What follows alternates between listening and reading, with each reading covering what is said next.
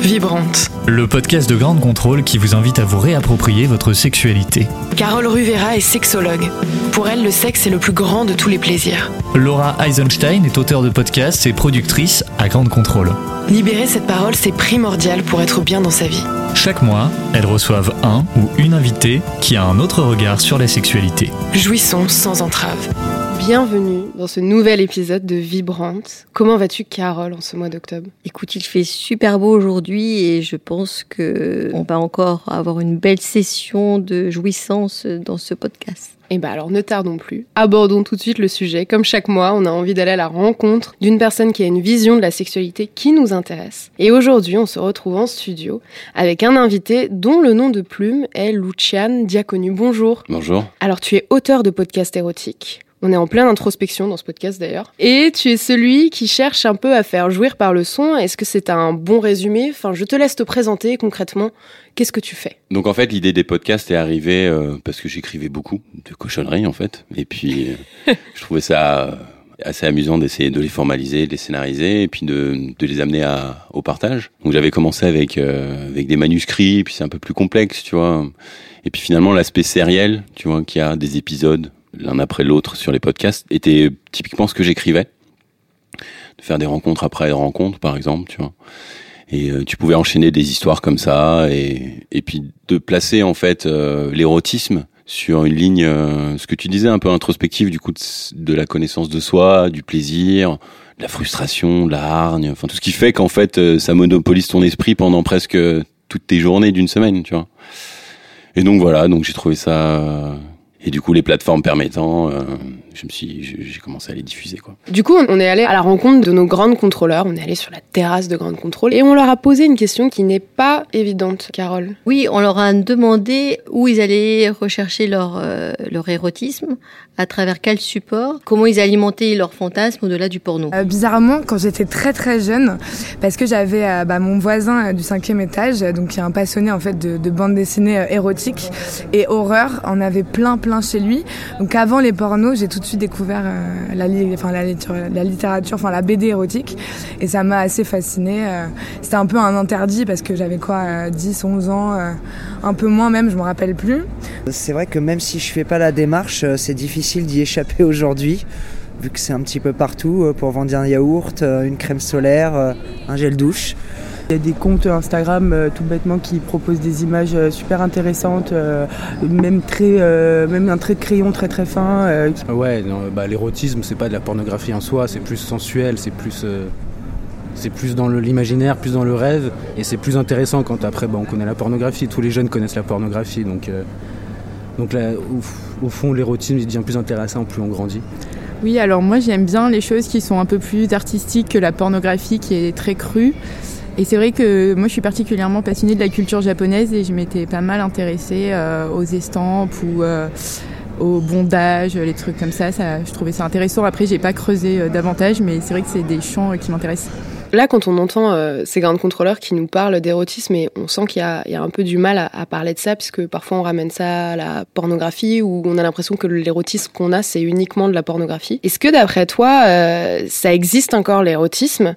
Et, et c'est quoi en fait en contradiction avec la pornographie? Bon, de ce qu'on connaît de l'érotisme, ça a toujours existé, en fait. Et c'est vrai, c'était quoi Si on reprend juste cette question, si on historicise le truc, en fait, c'était des contes euh, initiatiques.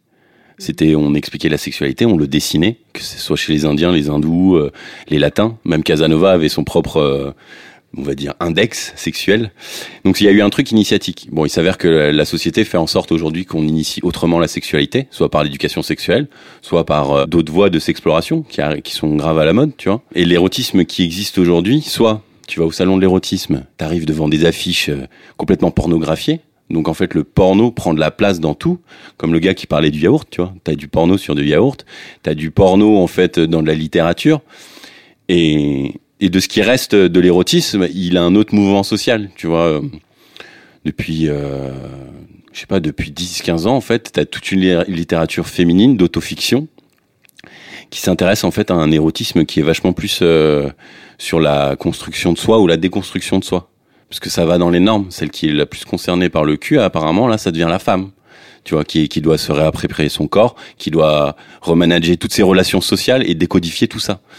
Du coup, on a une, euh, on a toute une littérature qui est vraiment différente de ce qui existait avant et surtout depuis Bataille qui avait construit tout un érotisme assez euh, surréaliste, euh, vraiment euh, anobli, intellectualisant. Et c'est pour ça aussi que ça, ça repousse les gens. C'est qu'on arrive à un truc qui est hyper sublimé, qui peut-être sans le savoir est hyper condescendant, parce qu'ils se mettent dans une exigence culturelle assez difficile. Et c'est pour ça la jeune fille qui intervient en dernier, elle, parle du, du bondage japonais.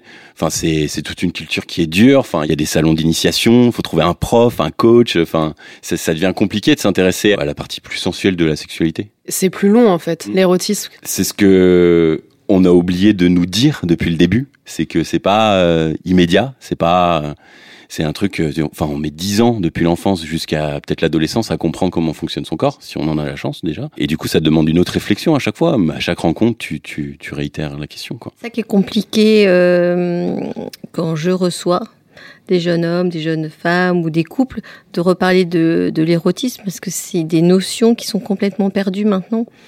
Et d'aller découvrir comment jouer avec son corps, être bien dans son corps. Euh, ça fait des choses euh, qui doivent s'apprendre. Et encore aujourd'hui, on ne sait pas comment réellement euh, donner les bons outils aux gens. Oui, parce qu'on a un peu l'impression que l'érotisme, c'est quelque chose en général de caché. Enfin, je sais pas, on entendait quand même dans le micro-trottoir, oui, j'ai commencé à, aller dans la sexualité en lisant des BD quand j'avais 10-11 ans, qui m'ont éveillé, qui m'ont fait fantasmer. Enfin, déjà, c'est assez amusant d'entendre que ça n'a pas été par la pornographie. Et puis, on dirait que c'est beaucoup plus tabou en soi finalement euh, que du porno, parce que le porno tout le monde le fait. Est-ce que finalement euh, l'érotisme on, le pratique tous? Je pense que tout ce qui a été défini comme érotisme et en fait on a dans la poésie, dans la littérature, il y a des trucs qui sont hyper bandants indépendamment de l'étiquette genre érotique, tu vois. Mm. Et du coup c'est ce qui fait qu'en fait déjà ça demande plus d'engagement dans, dans la lecture, dans la découverte du sujet. Parce que en plus, il faut apprendre à identifier ses fantasmes, savoir ce que tu aimes découvrir, ce que tu t'autorises à découvrir dans un livre que tu pioches dont tu ignores tout, tu vois. De découvrir des BD, de découvrir des photos. Enfin, il y a tout un champ, euh, chacun est obligé de bricoler là-dedans. Alors que le porno, il est donné. Il est donné et tu le consommes. On est dans une espèce de pornocratie où en fait on, on te dit jouis mais sans plaisir. Et la partie plaisir, soit tu te la trouves tout seul, dans la vie amoureuse, dans la vie sexuelle, ou dans d'autres voies comme euh, l'érotisme. Comment toi, Carole, euh, en tant que sexologue, quel euh, conseil tu donnerais pour ajouter de l'érotisme? Dans sa relation sexuelle, dans son quotidien. Et c'est une difficulté, c'est pour ça que j'aime bien les podcasts érotiques. Pourquoi? Parce que quand il y a un manque de libido chez une personne, en général, on sait qu'elle n'a pas de fantasme. Pourquoi? Parce qu'on lui a jamais dit qu'il fallait avoir des fantasmes. Alors que les fantasmes, on est d'accord, ça fait partie du fameux triangle dont tu parles depuis euh, la création de ce podcast. Tu peux le, nous le redire encore une fois? Bien sûr, le, c'est quoi la sexualité? Qu'on ait une jolie sexualité, qu'on prenne du plaisir, qu'on soit épanoui. C'est une boîte à fantasmes bien remplie, savoir se masturber et après être dans la relation à deux. Et là, on est sur des bases solides de notre sexualité et dans le plaisir. Donc, euh, cette boîte à fantasmes, il faut absolument la remplir. Donc aujourd'hui, on, on, a quoi? On a de la littérature depuis longtemps, hein, et c'est ce que tu disais, euh, Louchienne. Chacun va se la créer. Euh, moi, je l'ai commencé par Madame Bovary. Chacun, on s'interroge. Vous pouvez dire par où vous l'avez commencé et autres. Et euh, il y a ce problème de temps, c'est qu'aujourd'hui, les gens n'ont pas le temps de lire. Euh, les gens que je vois, c'est pas forcément des gens qui sont à l'aise forcément dans leur sexualité. Donc le porno, c'est au secours, euh, j'ai pas envie de regarder ça. Donc euh, dans cette notion de temps, et ben pour moi, il reste les podcasts où on peut entendre ça euh, dans le métro, dans le train, et quand on arrive chez soi, on a déjà ouvert ses sens pour après euh, se trouver bien dans sa sexualité. Parce que revenons euh, à, tes podcasts, Luciane, parce qu'il faut savoir que quand je les ai écoutés pour la première fois, j'étais au boulot. Donc comment te dire que j'ai eu un énorme fou rire parce que bon, personne va regarder du porno au boulot, mais on se dit bon, écoutez, Enfin, en soi, personne va nous cramer et tout. Mais quand on écoute, il y a quand même un, un, un, un moi, en tout cas, j'ai beaucoup rigolé parce qu'il y avait d'autres personnes autour de moi. Et puis j'avais ta voix euh, qui était euh, hyper euh, euh, intrusive, enfin qui allait très vite et tout. Et donc j'étais là. Bon, je réécouterai chez moi.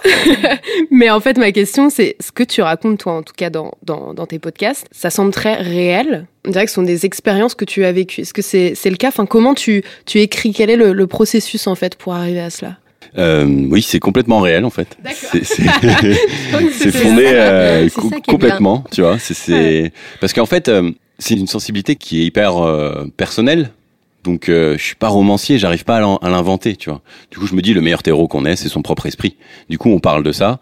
Et puis, euh, puis évidemment, il y a des, t'as des aventures qui sont euh, qui sont cool, mais pas spécialement ludiques ou propices à une podcast. Et t'en as d'autres qui sont un, peu plus coquines, et du coup, t'en profites pour euh, pour en parler. Mais du coup, euh, au-delà de, de la situation, sur l'écrit, en fait, je m'efforce toujours de voir. euh, Il y, a, y a toujours un problème, tu vois. T'as un problème de d'attente, tu vois. T'es dans la langueur, t'attends quelqu'un. Il y a un problème de frustration. T'as cette hargne.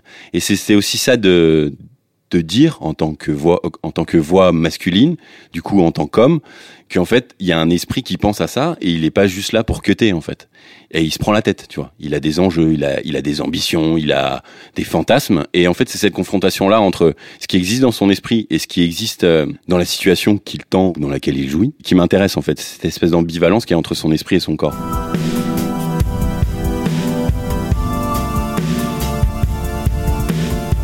Lucienne, moi je voulais savoir c'est quoi la fabrique de tes podcasts Alors, il y a des situations qui sont propices au fantasme. Typiquement, tu vois un inconnu ou une inconnue. En fait, déjà, tu fabriques un personnage, tu vois. Donc la limite pour moi entre le podcast, le récit et me dire c'est qui, qu'est-ce qu'on va faire, est-ce que je peux oser, est-ce que je peux lui parler, est-ce qu'on va aller plus loin?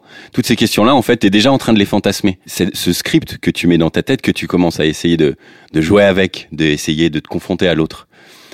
Mais sinon, indépendamment de des podcasts, oui, il y a, il y a la, la littérature, euh, il y a les photos qui, qui peuvent servir de fantasme, même euh, le porno, clairement. Enfin, j'ai passé des nuits entières sur un porno sans problème. Enfin, tu vois. Philippe Ross, il disait un truc rigolo. Il disait euh, le porno, tu le regardes, t'as envie de la meuf, mais t'es pas du tout jaloux du gars. Tu vois. Donc en fait, ça participe pas euh, un peu du, du fantasme. T'as pas la place du tout euh, du fantasme. En fait, tu le consommes, tu le subis. Tu vois. T'as plus une position de voyeurisme. Voilà, de Ouais. voyeurisme qui est excitante. Tu l'assumes ou tu l'assumes pas. mais- Hmm.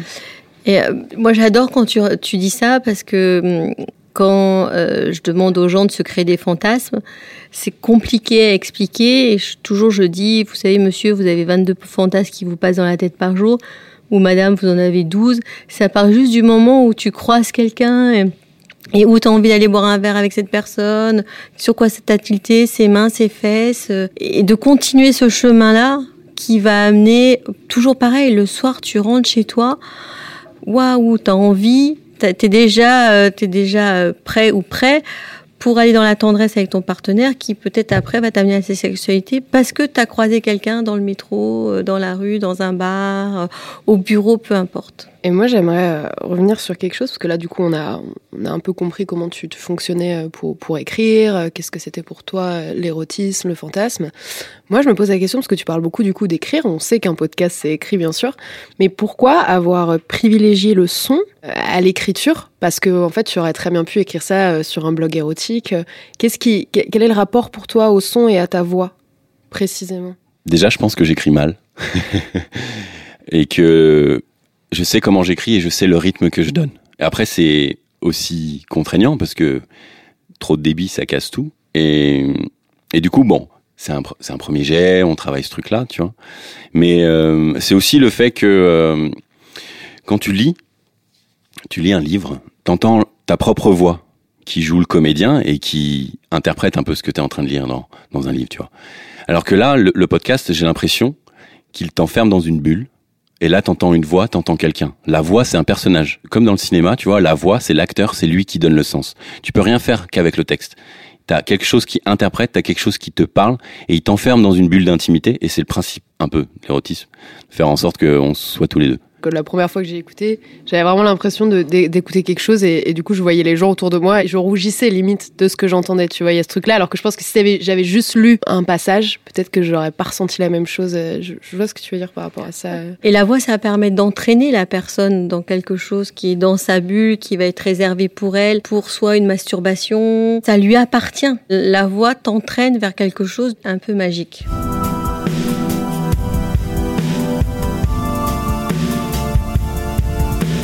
Qu'est-ce qui fait que l'érotisme est plus fort finalement que du porno? Comment toi aujourd'hui tu vois le porno alors que tu es dans une démarche avec un temps beaucoup plus long, avec une intimité beaucoup plus forte?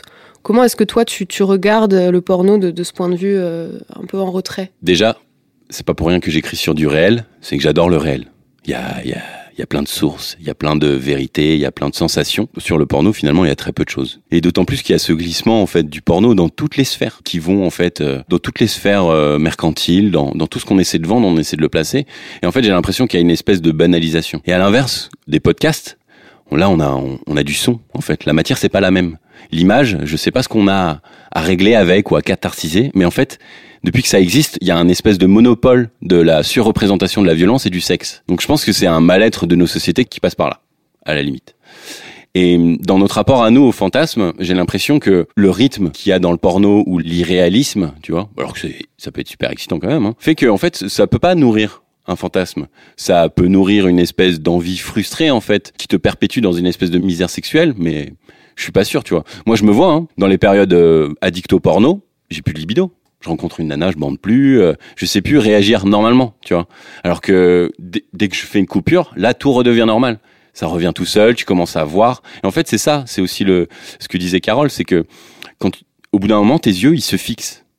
Ils se fixent sur des mains, ils se fixent sur des lèvres, ils se fixent sur des jambes, sur des collants. Et ça vient, mais ça vient n'importe quand. Ça, vient depuis que t'es petit. Euh, tu prends le bus, euh, tu prends dans n'importe quelle circonstance, ça peut arriver. Et du coup, ce truc-là, tout ce qui crée en fait la sensation de monter, elle n'existe pas dans le porno. Tu vois, aujourd'hui, on est dans un truc gonzo où à la limite, dès qu'on fabrique un personnage, ça devient une parodie. Donc il n'y a pas de réel. Encore plus, il est raté. Tu vois. Mais ça veut pas dire que la vidéo, le cinéma ne sait pas faire de la pornographie dans le sens euh, montrer les sexes. Je pense au film de euh, Gaspard Noé qui a fait Love, qui est juste magnifique. C'est super beau, c'est très bien, c'est esthétisé. En plus, il cherche à faire des images, il fabrique des trucs en 3D. Après, peut-être le propos est un peu naïf de vous dire euh, c'est quoi l'amour comme ça. Mais en fait, on, on, on, se rend compte que le cinéma, si on prend Nymphomaniac par exemple, en fait, on, on, tout de suite on tape dans la pathologisation de la nymphomane ou du queutard ou et on n'a pas juste une représentation simple de tiens l'amour c'est ça, il y a du sexe, c'est kiffant, c'est bandant. Les enjeux ils s'arrêtent là pour le cinéma parce qu'on a d'autres trucs à régler. On est face à la censure et puis voilà, c'est tout. Par rapport au porno, euh, on est toujours dans l'image corporelle. On a toujours euh, des belles nanas, des mecs euh, super euh, bien membrés. Donc euh, il y a toujours cette comparaison après quand on revient dans la vie euh, réelle que le fait de passer par la voix, et ben voilà, on s'imagine soit avec son corps ou, ou l'autre qu'on va imaginer, ça peut être euh, notre mec ou notre nana, mais vraiment dans, avec son corps, il y a, y a, plus ce, ce, cette image qui nous arrive comme ça en pleine figure sur euh, le culte du corps. Et alors toi, Carole, qu'est-ce que tu penses en tant que sexologue des épisodes que fait Luchan sur la sexualité qu'on qu qu ressent dedans? Toi, tu en penses quoi? J'ai vraiment apprécié, euh, je les ai tous écoutés, dans cette dimension de voix, parce que franchement, tu as une voix qui porte. en tout cas qui m'a porté, mais je pense qu'elle elle porte plein de personnes. Et euh, moi, ce que j'ai apprécié après en tant que sexologue, c'est qu'à un moment donné, on passe de quelque chose de tendre, de romantique, et on passe aussi dans quelque chose de très bestial, comme est la sexualité. On repasse dans quelque chose de tendre. On est toujours amené comme ça. Ça fait que le temps que ça dure, on a tout ce qui représente la sexualité. Et, et ça, je l'ai pas trouvé autre part. Donc c'est pour ça que je le trouve intéressant. Je, je commence à conseiller pour avoir aussi des retours. La difficulté de faire comprendre que oui, la sexualité, c'est bestial à partir d'un moment. Oh, oui, il faut de la tendresse, ça c'est sûr, euh, dedans, avant, après. Mais il y a une, quand même une partie qui va rester euh, bestial. En fait, c'est pas binaire, quoi. C'est pas un coup c'est romantique, un coup c'est bestial, c'est les, les, deux à la fois, quoi. C'est cette combinaison, ce, ce voilà. C'est les nuances mmh. permanentes. Qui, qui, va se faire qu'on va être bien dans sa sexualité. Et ben, je crois que c'est tout ce qu'on va tous faire et c'est ce qu'on conseille tous à nos, nos, auditeurs et nos auditrices. Écoutez les podcasts de Luchan pour être un peu dans cette nuance de la sexualité, pour être surtout dans sa bulle et surtout pour, pour avoir du plaisir. Euh, on te souhaite euh, plein de belles choses, Lucienne, pour la suite et toujours euh, continuer à, à, nous faire vibrer avec tes podcasts érotiques. Bah merci. Merci d'être venu sur le plateau. Merci beaucoup. C'était Vibrant. Vibrante. Un podcast de grande contrôle réalisé par Anthony Aron. Chaque mois, Carole et Laura discutent de sujets tabous sur la sexualité pour libérer la parole et être bien dans son intimité. À écouter sur toutes les plateformes de podcast.